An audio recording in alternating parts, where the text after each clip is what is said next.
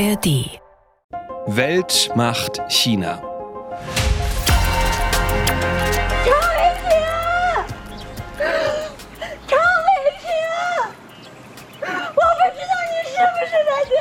Das ist Chen Zedrun. Sie steht vor einem Gefängnis irgendwo im ländlichen China, weil sie dort ihren verschwundenen Ehemann vermutet, den Bürgerrechtler Chang Wei-ping. Wieder und wieder ruft sie verzweifelt den Namen ihres Mannes, ohne überhaupt zu wissen, ob er sich dort befindet. Ein Ausschnitt aus dem Kino-Dokufilm Total Trust ist das. So we look at somewhere around maybe 140 to 150,000 people since they started. And even our estimates are very modest and it could be significantly higher. 140 bis 150.000 Menschen sind vom willkürlichen Verschwindenlassen betroffen in China. Das schätzt Peter Dahlin von der NGO Safeguard Defenders.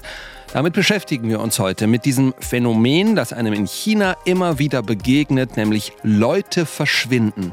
Das können Bürgerrechtsanwälte sein, wie Chang Wei-ping, vermeintlich aufmüpfige Bauern, die sich mit den Behörden angelegt haben. Es verschwinden aber auch Profi-Tennisspielerinnen, Wirtschaftsbosse, berühmte Schauspielerinnen und sogar Spitzenpolitiker, Minister.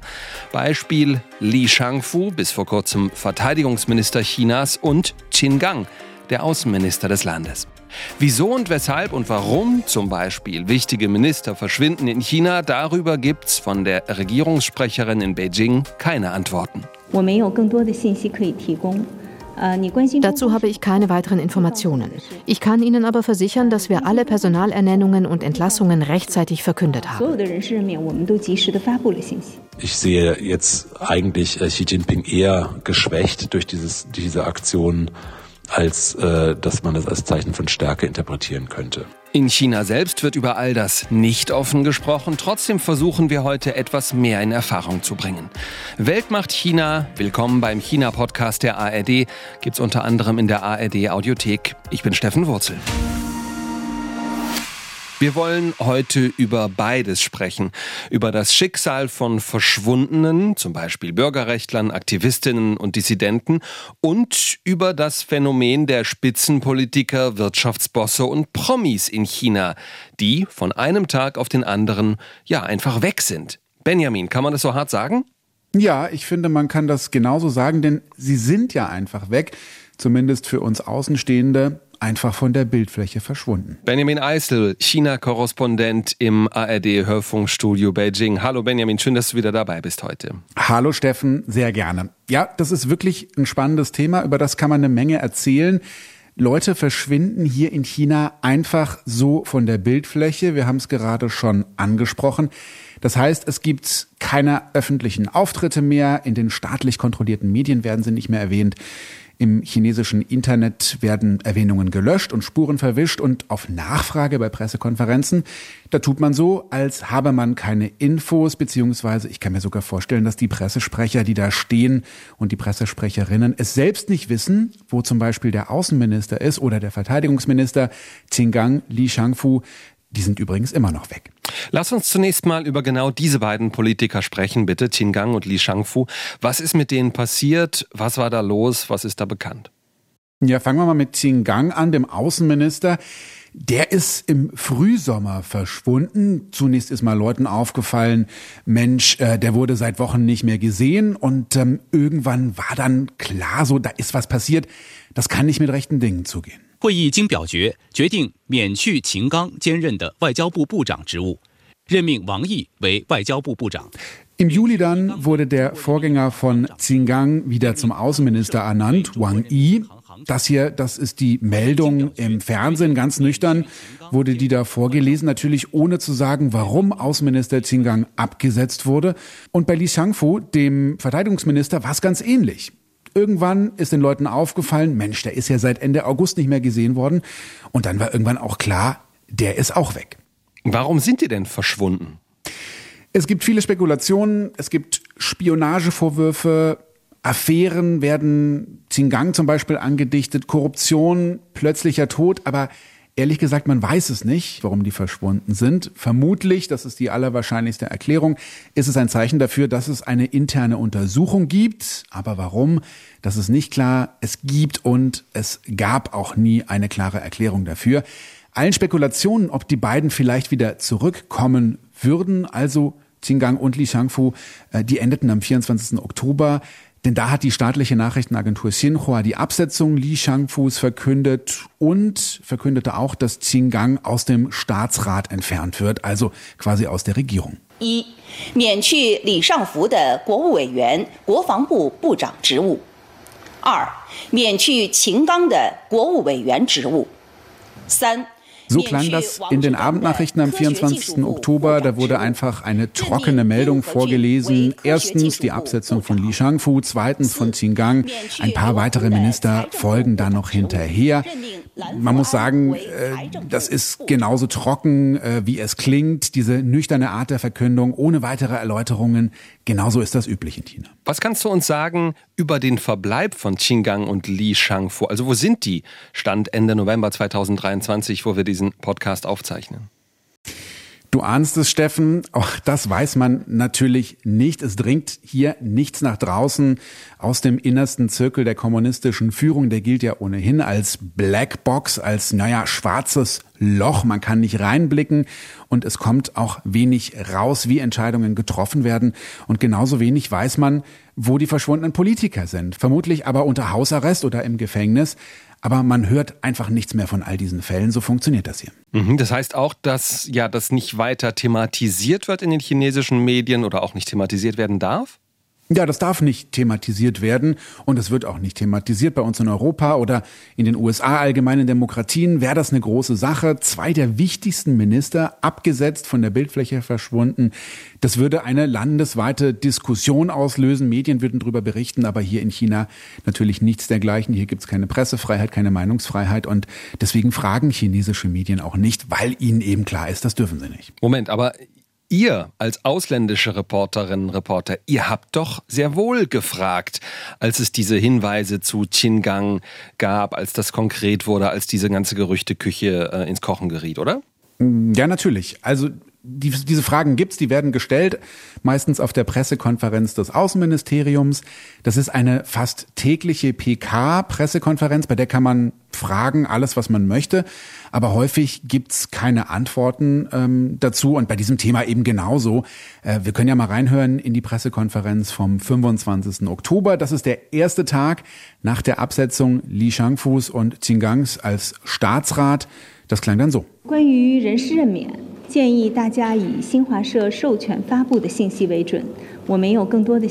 Mao Ning ist das, eine der Sprecherinnen des chinesischen Außenministeriums hier in Beijing, die verweist einfach auf die Mitteilung der Nachrichtenagentur Xinhua vom Vortag. Wir haben die ja vorhin gehört wie das klang in den Hauptnachrichten. Und weil der ausländische Kollege bei der Pressekonferenz gefragt hat, äh, wie es denn mit der Transparenz aussieht, meinte Mauning auch noch in etwa, keine Sorge, es ist alles transparent hier, wir veröffentlichen alle Informationen ja rechtzeitig. Also das ist schon ein bisschen kurios, ne? Die chinesische Staatsführung will möglichst lautlos Minister loswerden, jetzt warum auch immer, wissen wir nicht, und lässt die verschwinden, tut so, als ob nichts gewesen sei, und dann passiert im Grunde genau das Gegenteil von lautlos. Plötzlich wird zumindest außerhalb Chinas ganz groß drüber berichtet. Außenminister ist weg, Verteidigungsminister ist weg. Das hat ja eine gewisse Wichtigkeit.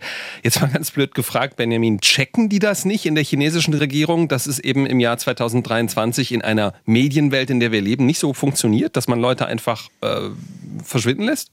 Das frage ich mich auch. Und das habe ich genauso auch einen chinesischen Politikwissenschaftler gefragt, den ich neulich getroffen habe und den ich jetzt eigentlich auch hier gerne einspielen würde. Aber ich darf das nicht, denn er darf nicht mehr mit ausländischen Medien sprechen. Das hat ihm die Polizei verboten.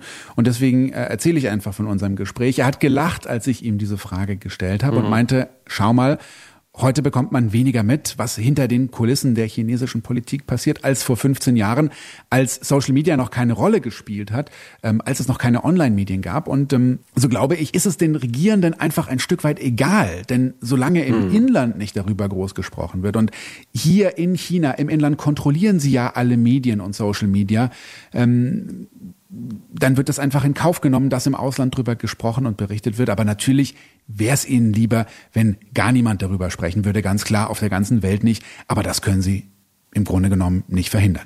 Jetzt mal ganz allgemein gefragt, wie ungewöhnlich ist das alles jetzt auch für dich zum Beispiel, als jemand, der China seit ein hm. paar Jahren schon beobachtet, all das, was wir besprochen haben, wie ungewöhnlich ist das? Zwei Minister, die in so kurzer Zeit verschwinden, zwei Staatsräte, das ist schon was Besonderes. Das habe ich so noch nicht erlebt. Vor allem würde ich sagen bei Xinjiang, mhm. weil der eben auch noch als enger Vertrauter von Staats- und Parteichef Xi Jinping galt und als einer, ja, der besonders schnell an die Spitze von Staat und Partei kam. Aber das Ganze zeigt eben auch, dass niemand in diesem System sicher ist vor so etwas.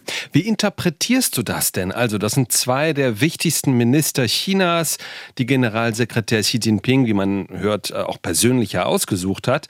Und nach nur wenigen Monaten im Amt sägt er sie wieder ab, erklärt das alles nicht und lässt auch dafür sorgen, dass sie äh, ja wirklich von der Bildfläche verschwinden. Das klingt ehrlich gesagt nach so einem mittelmäßigen Filmplot.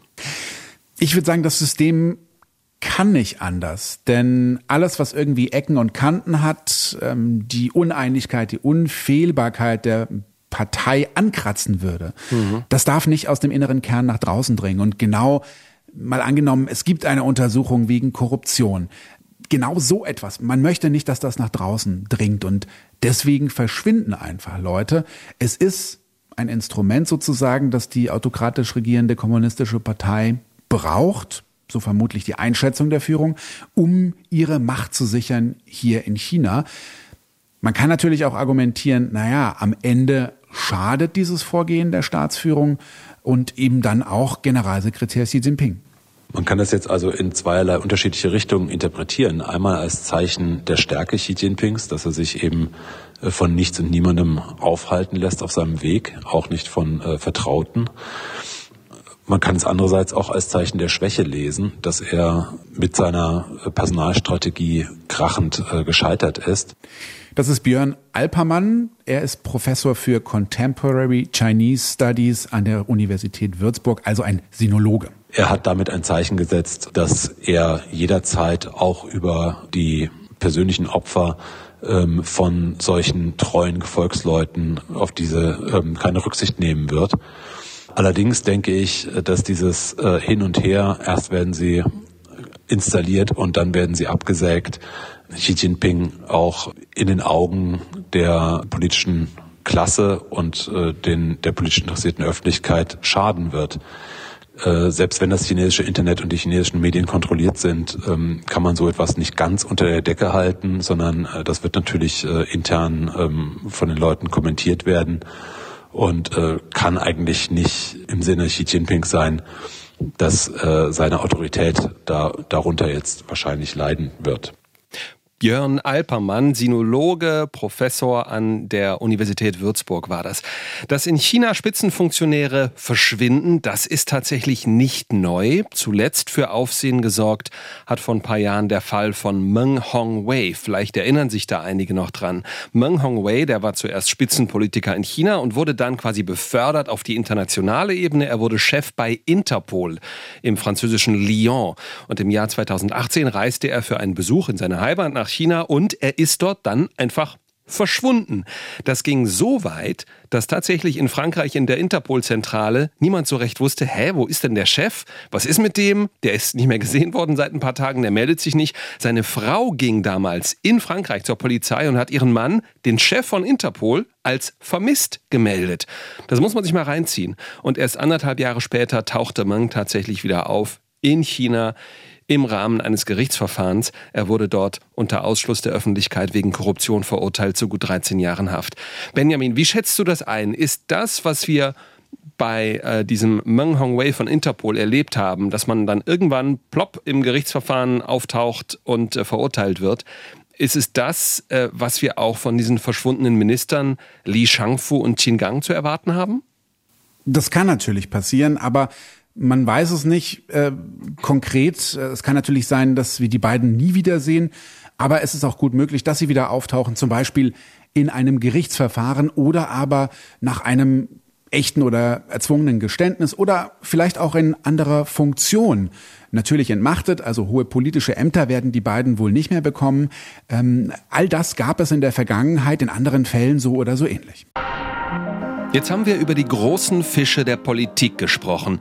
Lass mal bitte auch noch schauen auf die Wirtschaft oder das Geschehen im Showbusiness in China oder auch im Sport. Ma Jun zum Beispiel, alias Jack Ma, der berühmteste Self-Made-Milliardär Chinas, der hat den Tech-Konzern Alibaba gegründet. Auch der wurde von der Staatsführung abgesägt, nachdem er offen die Wirtschaftspolitik von Xi Jinping kritisiert hat. Oder auch Fan Bingbing, die galt einmal als die gefragteste und bestbezahlte Schauspielerin Chinas. Es gab dann Steuerhinterziehungsvorwürfe und sie war, ihr ahnt es, wochenlang einfach weg. Oder auch Peng Shuai, ehemalige Tennis-Profispielerin, Doppelgewinnerin bei Wimbledon und bei den French Open. Sie erhob 2021 MeToo-Vorwürfe gegen einen hochrangigen chinesischen KP-Funktionär und das Resultat war genau, sie verschwand. Jetzt muss man sagen, der Fairness halber, alle diese genannten sind natürlich wieder aufgetaucht. Es wurde auch darüber berichtet. Also sie waren weg, sind wieder da. Hä, ist jetzt alles okay? Benjamin, wie schätzt du das ein?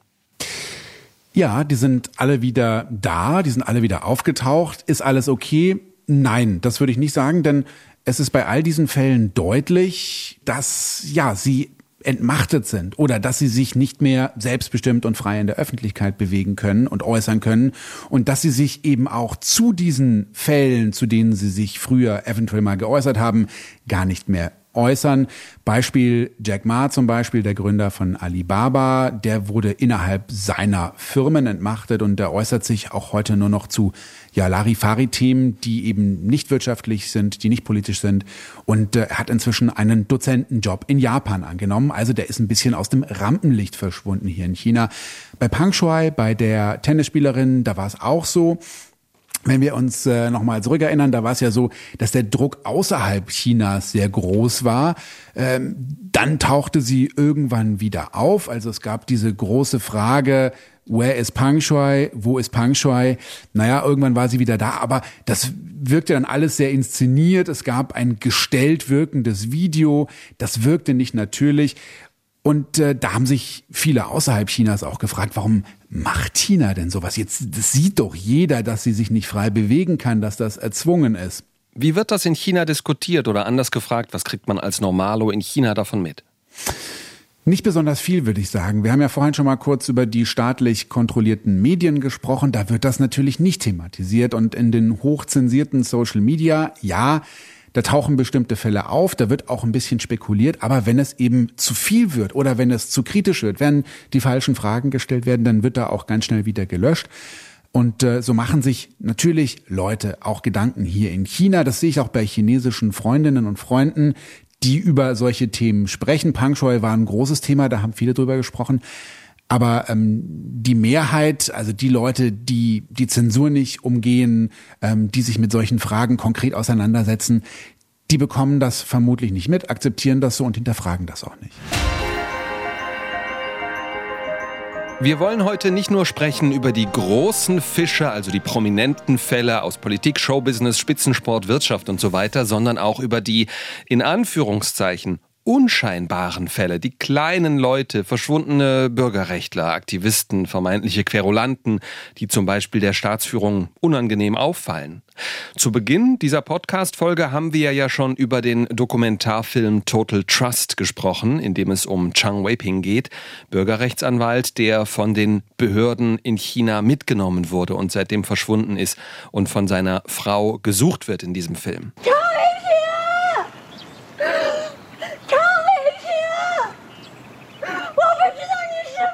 Dass chinesische Behörden auch in Anführungszeichen, sage ich jetzt, kleine Fische verschwinden lassen, inwiefern ist das vergleichbar mit dem, was wir vorhin gehört haben? Ja, das ist durchaus vergleichbar. Es geht jedes Mal darum, dass Leute willkürlich aus dem Verkehr gezogen werden, dass sie von der Bildfläche einfach verschwinden. Ruth Kirchner aus unserem Weltmacht-China-Team auch heute wieder bei uns. Hallo. Ja, hallo. Und äh, diese Leute, die da verschwinden, die werden ja entweder vom Parteiapparat oder von den äh, staatlichen Behörden aus dem Verkehr gezogen. Sie werden in der Regel an einen unbekannten Ort gebracht. Äh, es gibt keine Kommunikation dort mit der Außenwelt, auch nicht mit der Familie. Es gibt keinen Zugang zu Anwälten und damit eben auch keine rechtsstaatliche Perspektive. Also etwa zu wissen, es folgen jetzt bestimmte klar definierte Schritte, die eben ein Rechtssystem vorsieht. Wen betrifft das? Das betrifft äh, politische Aktivisten wie eben Chang Wei-ping, äh, von dem wir eben gehört haben in diesem Dokumentarfilm. Der ist dann in diesem Sommer zu über drei Jahren Haft verurteilt worden. Seine Frau ist mittlerweile im Ausland. Es betrifft Bürgerjournalisten, zum Beispiel Leute, die zum Anfang der Corona-Pandemie aus Wuhan berichtet haben. Ähm, es gibt äh, Bürgerrechtsanwälte, die schon seit Jahren verschwunden sind. Es kann Vertreter der Untergrundkirche treffen, Künstler, am bekanntesten sicherlich der Künstler Ai Weiwei, der 2011 ja auch wochenlang verschwunden war, festgehalten an einem unbekannten Ort. Heute lebt er ebenfalls im Ausland. Und dann eben aber auch Mitglieder der Kommunistischen Partei, Behördenmitarbeiter und, und, und. Über wie viele Leute sprechen wir? Also offizielle Zahlen gibt es dazu nicht, aber es gibt Schätzungen. Und ehrlich gesagt haben die mich selbst auch ein bisschen umgehauen. Es gibt eine nichtstaatliche Organisation, eine NGO, die heißen Safeguard Defenders. Die haben sich genau das, das Schicksal der verschwundenen Menschen und der Willkürhaft zum Thema gemacht. Und die schätzen, dass 140 bis 150.000 Menschen in den letzten zehn Jahren in China verschwunden sind vorübergehend oder wie in einigen Fällen eben auch schon seit Jahren. Und die NGO beruft sich dabei auf Hinweise in offiziellen chinesischen Statistiken. Die haben sie als Grundlage für ihre Schätzungen benutzt. Denn es gibt ja quasi rechtliche Grundlagen in China fürs Verschwinden lassen, so absurd das auch klingen mag. Allerdings, auch das hat mir Safeguard Defenders gesagt, in den letzten ein, zwei Jahren werden immer weniger Daten veröffentlicht. Also es wird immer schwieriger, das wirkliche Ausmaß zu erkennen. Und auch ganz wichtig, ethnische Minderheiten wie etwa Tibeter oder Uiguren, von denen wir ja wissen, dass die verfolgt werden, ähm, Zahlen darüber, wie viele da verschwunden sind, die sind in diesen Schätzungen noch nicht mal enthalten. Jetzt gibt es bei den Vereinten Nationen, bei den UN ja spezielle Unterorganisationen oder Gremien, kann man sagen, die beschäftigen sich genau damit, dass also Menschen weltweit ja immer wieder verschwinden und willkürlich festgenommen werden. Und in diesen Statistiken steht China ähm, jetzt nicht so krass da. Da sind, glaube ich, 200 Menschen aufgeführt. Wie erklärst du dir diese, diesen Unterschied zu den Zahlen von dieser äh, nichtstaatlichen Organisation Safeguard Defenders? Genau, es gibt bei der UN eine Arbeitsgruppe, die heißt Enforced Disappearances, Working Group on Enforced Disappearances. Und die führt eben nur Fälle auf, bei denen sich Angehörige oder deren Anwälte direkt bei den Vereinten Nationen gemeldet haben. Die Fälle müssen sehr genau dokumentiert werden, da müssen Belege vorgelegt werden. Das ist für ganz viele Menschen in China überhaupt nicht zu leisten. Außerdem haben sie natürlich Angst, sich an die Öffentlichkeit zu wenden, denn dann werden die Repressionen in China ja meist noch viel größer und auch die Familien geraten dann massiv unter Druck. Das Interessante ist, wir haben jetzt vorhin dieses Wort Willkür schon gesagt. Einerseits. Andererseits würde man in China argumentieren, nee, das hat alles Hand und Fuß. Da gibt es juristische, rechtliche Grundlagen für dieses Verschwinden lassen. Wie funktioniert das genau? Kommt dann die Polizei und sagt, hier ist der Beschluss, mitkommen, wir lassen dich jetzt verschwinden oder wie? Eben nicht. Also genauso läuft es nicht ab. Das geht ohne Haftbefehl, das geht ohne Anwälte. Und es gibt da zwei verschiedene Systeme, um Leute verschwinden zu lassen, also quasi zwei verschiedene Methoden. Und beide sind in den letzten Jahren quasi institutionalisiert worden. Die sind verrechtlicht worden. Also man hat sich da einen mhm. rechtlichen Rahmen für geschaffen. Zum einen gibt es ein System der Kommunistischen Partei, das heißt Liu Zhe. Äh, dabei geht die Partei gegen die Leute in den eigenen Reihen vor und auch in den Behörden. Also Staatsangestellte, Politiker, kleine Verwaltungsleute, ganz sowas? genau, ganz genau. Da geht es sehr oft um Korruption, vordergründig zumindest. Und äh, dieses System gibt es seit 2018 und das ist die Abwandlung eines Systems, das es schon seit den frühen 1990er Jahren gab, Shuangui. Und es hieß mal Liu Zhe, damit wolle der Staat den Missbrauch unter diesem früheren System ähm, abstellen. Aber jetzt kommt's. Nur zwei Wochen nach der Einführung dieses neuen Systems, Liu Zhe, also 2018, mhm. gab es einen ersten Bericht, dass jemand an Folter gestorben ist. Und eben auch eine wichtige ähm, Änderung unter diesem Leo-Jö-System können eben nicht nur Mitglieder der Kommunistischen Partei diszipliniert werden, sondern eben auch alle, die in öffentlichen Funktionen arbeiten. Also das ist eine deutliche Ausweitung. Was ja damit zu tun hat, dass sozusagen der chinesische Staat immer versucht, es so darzustellen, die Partei, die ist der Staat und dann ist man sozusagen mitgefangen, mitge, äh, mitgehangen. Ähm, also die kommunistische Partei schafft sich und der Staatsführung ihr eigenes entscheidendes Disziplinierungsinstrument abseits von der in Anführungszeichen normalen Justiz. Kann man das so zusammenfassen? Ganz genau, ähm, ganz genau. Das ist außerhalb des normalen Justizsystems und es gibt viele, die sagen, die Angst, da reinzurutschen, das sei also wirklich der schlimmste Albtraum für jeden kommunistischen Parteifunktionär. Und daneben gibt es eben seit 2013 noch ein strafrechtliches System. Davon liest man manchmal unter dem englischen Namen Residential Surveillance at a Designated Location, abgekürzt RSDL. Das betrifft also Leute, die nichts mit dem Staat zu tun Ganz haben. Ganz genau. Mhm. Das, das betrifft dann meist also Menschenrechtsaktivisten oder eben auch diese Bürgerjournalisten. Oder Wirtschaftsleute auch. Oder Wirtschaftsleute auch. Und da, das funktioniert so, da werden die Leute ganz ähnlich wie bei diesem Liu-Parteiensystem an einen unbekannten Ort gebracht und eingesperrt. Sie haben dort keinen Kontakt zur Außenwelt, zu Anwälten oder zu ihrer Familie. Sie sind komplett isoliert. Und die rechtlichen Bestimmungen sehen vor, dass sie dort sechs Monate festgehalten werden können, oft auch länger. Und äh, das macht es natürlich dann relativ einfach, dass es da zu Misshandlungen kommt, eben auch zu Folter. Also man kann sagen, sehr viel intransparent, sehr viel geheim. Äh, weiß man trotzdem Einzelheiten darüber, wie das dann abläuft, wenn Leute sich in so einem System befinden? Ich habe darüber mit äh, Peter Dahlin gesprochen. Er ist einer der Gründer dieser NGO, Safeguard Defenders, die ich vorhin ja schon mal erwähnt habe. Ähm, seine Organisation hat mit Betroffenen gesprochen. Die haben etwa 200 Interviews geführt. Er selbst kommt aus Schweden und er war früher als Menschenrechtsaktivist in China aktiv. Er hat dort gearbeitet und ist dann während dieser Zeit selbst mehrere Wochen an so einem unbekannten Ort festgehalten worden. Das war 2016. It was pretty intense. I mean, six, sometimes 12 hour interrogations strapped into a tiger chair every night, uh, uh, always at night to make sure you basically never had a chance to sleep properly. uh, you're sitting in a room uh, with two people staring at you nonstop. Uh, sometimes in the middle of the night, if there's no interrogation, a large group of people will storm into your room and surround your bed, and you think, "Oh, okay, this is it." Uh, you know, you threaten that you know you're gonna die here. Basically, there's no way out. Peter Dahlin erzählt hier, er sei jede Nacht sechs bis zwölf Stunden lang verhört worden, festgeschnallt an einem sogenannten Tigerstuhl. Da werden Hand- und Fußgelenke an einem speziellen Holz- oder Metallstuhl Folterstuhl könnte man auch sagen. Ne? Fixiert, genau. Das ist ein Folterstuhl. So, da kann man sich dann stundenlang nicht bewegen. Das ist, soll sehr, sehr schmerzhaft sein. Er habe nie richtig schlafen können, sagt Peter Dahlin. Zwei Bewacher hätten ihn ständig angestarrt, aber ohne ein Wort mit ihm zu reden. Dann wieder sei eine Gruppe von Bewachern in seine Zelle gestürmt, stand um sein Bett herum und er dachte, das war's jetzt, du wirst äh, mit dem Tod bedroht, es gibt keinen Weg raus. Aber er sagt eben auch, als Ausländer wurde er vermutlich noch etwas besser in Anführungszeichen behandelt als Chinesen.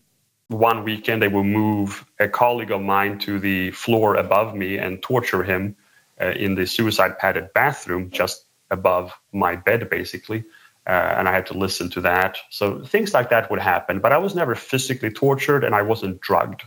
Uh, so I was quite lucky in that way. Uh, it's quite rare to not be physically abused. Peter Dahlin sagt, einer seiner chinesischen Kollegen sei in einem Badezimmer direkt über seinem Raum gefoltert worden. Er musste das mit anhören. Also das ist wirklich kaum erträglich. Er selbst ist nicht gefoltert worden, sagt er, aber das sei eben tatsächlich eher die Ausnahme. Die Wände der Zellen sollen übrigens gepolstert sein, damit sich die Gefangenen nichts antun, denn Deine Peiniger dürfen alles mit dir machen, du selbst darfst dir aber nichts antun, sagt Darlin. Nicht gefoltert worden, sagt er, also nicht körperlich gefoltert. Psychisch bleibt da natürlich einiges zurück, das ist klar. Ähm, warum macht die Staatsführung sowas? Ja, die Gefangenen sollen gebrochen werden. Man will Geständnisse erpressen. Viele sind ja dann bereit, auch unter diesen Bedingungen irgendetwas zu gestehen. Und anschließend werden diese Menschen dann der normalen Justiz in Anführungsstrichen überführt, meist vor Gericht gestellt und dann in der Regel auch schuldig gesprochen. Die Verurteilungsrate in China lag im letzten Jahr bei über 99,9 Prozent. Also Freisprüche, die sind extrem selten. Peter Dahlin, den wir gehört haben, der selbst betroffen war, der hat eine nichtstaatliche Organisation, eine NGO gegründet, die sich mit diesem ganzen Thema befasst. Und deswegen haben wir ihn dazu befragt. Das, was er sagt, beschreibt das System, aber das heißt natürlich nicht, dass wir en Detail wirklich reinschauen können. Schon gar nicht in das, was wir vorhin mit Benjamin besprochen haben, in diese hochrangigen politischen Fälle, Außenminister, Verteidigungsminister, äh, Qingang und Li Shangfu. Das ist nochmal ganz, ganz viel ja, schwarzes Loch, in das wir reinblicken und nicht Bescheid wissen. Ne? Ganz genau so ist es. Also wir wissen das wirklich nicht. Da sind wir wieder beim Stichwort Intransparenz. Ob und wie Qinggang oder Li Shangfu festgehalten werden, ob sie straf- oder parteirechtlich belangt werden, wissen wir nicht. Vielleicht stehen sie auch nur unter normalem Hausarrest, also in ihrem eigenen Zuhause. Auch das wissen wir nicht. Unterm Strich aber bleibt die Willkür gegen Menschen, die der Staats- und Parteiführung unbequem sind. Wie geht diese Willkür mit dem Anspruch zusammen, den die Staats- und Parteiführung, die chinesische ja hat, die ja immer wieder betont, wir sind ein moderner Rechtsstaat und wir werden immer moderner? Also mit Rechtsstaatlichkeit hat das ehrlich gesagt nichts zu tun. Also es ist eigentlich ja eher so, dass ein Unrechtssystem noch in Gesetze und Bestimmungen gegossen wird. Also da wird diese Idee von Rechtsstaatlichkeit quasi missbraucht, um Unrecht zu rechtfertigen.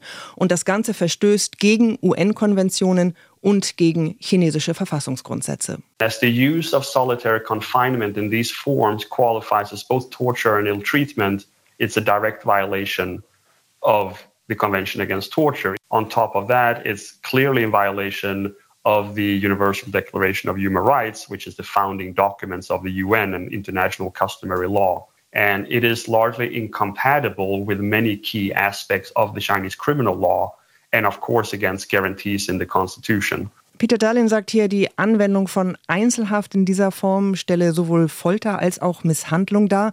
Das ist damit ein direkter Verstoß gegen die Anti-Folter-Konvention der Vereinten Nationen, die China unterzeichnet und ratifiziert hat. Darüber hinaus verstößt das Vorgehen eindeutig gegen die allgemeine Erklärung der Menschenrechte, also das Gründungsdokument der Vereinten Nationen.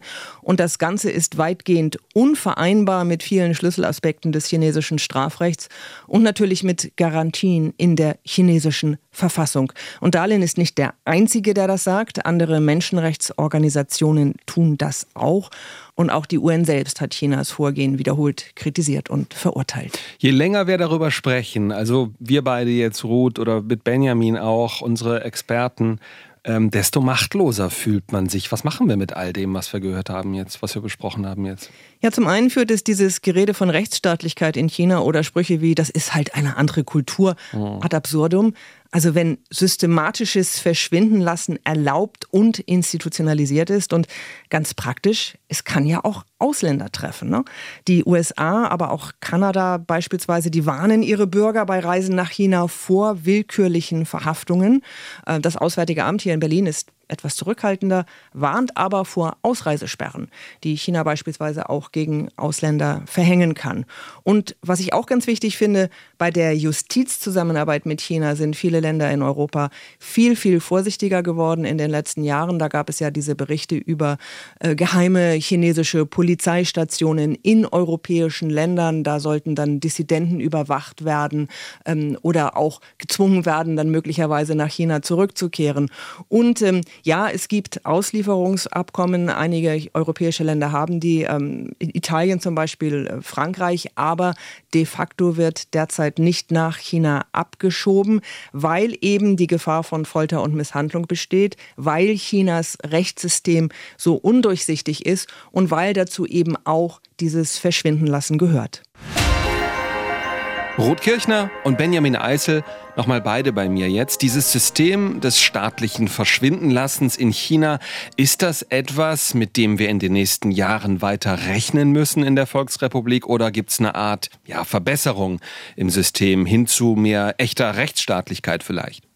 Nein, das äh, verbessert sich nicht. So ist mein Eindruck. Es verschlechtert sich sogar. Also die Daten, die Organisationen wie Safeguard Defenders vorliegen haben, zeigen, immer mehr Menschen verschwinden. Safeguard Defenders sagt, anfangs verschwanden vor allem Aktivisten, also Menschenrechtsaktivisten und Anwälte. Es ging oft um Fälle von nationaler Sicherheit. Jetzt aber wird das System zunehmend auch auf der unteren Polizeiebene genutzt, weil es eben so praktisch ist kein Papierkram für die Beamten und natürlich deutlich mehr Macht. Also das sagt sehr viel aus darüber, in welche Richtung sich China derzeit bewegt.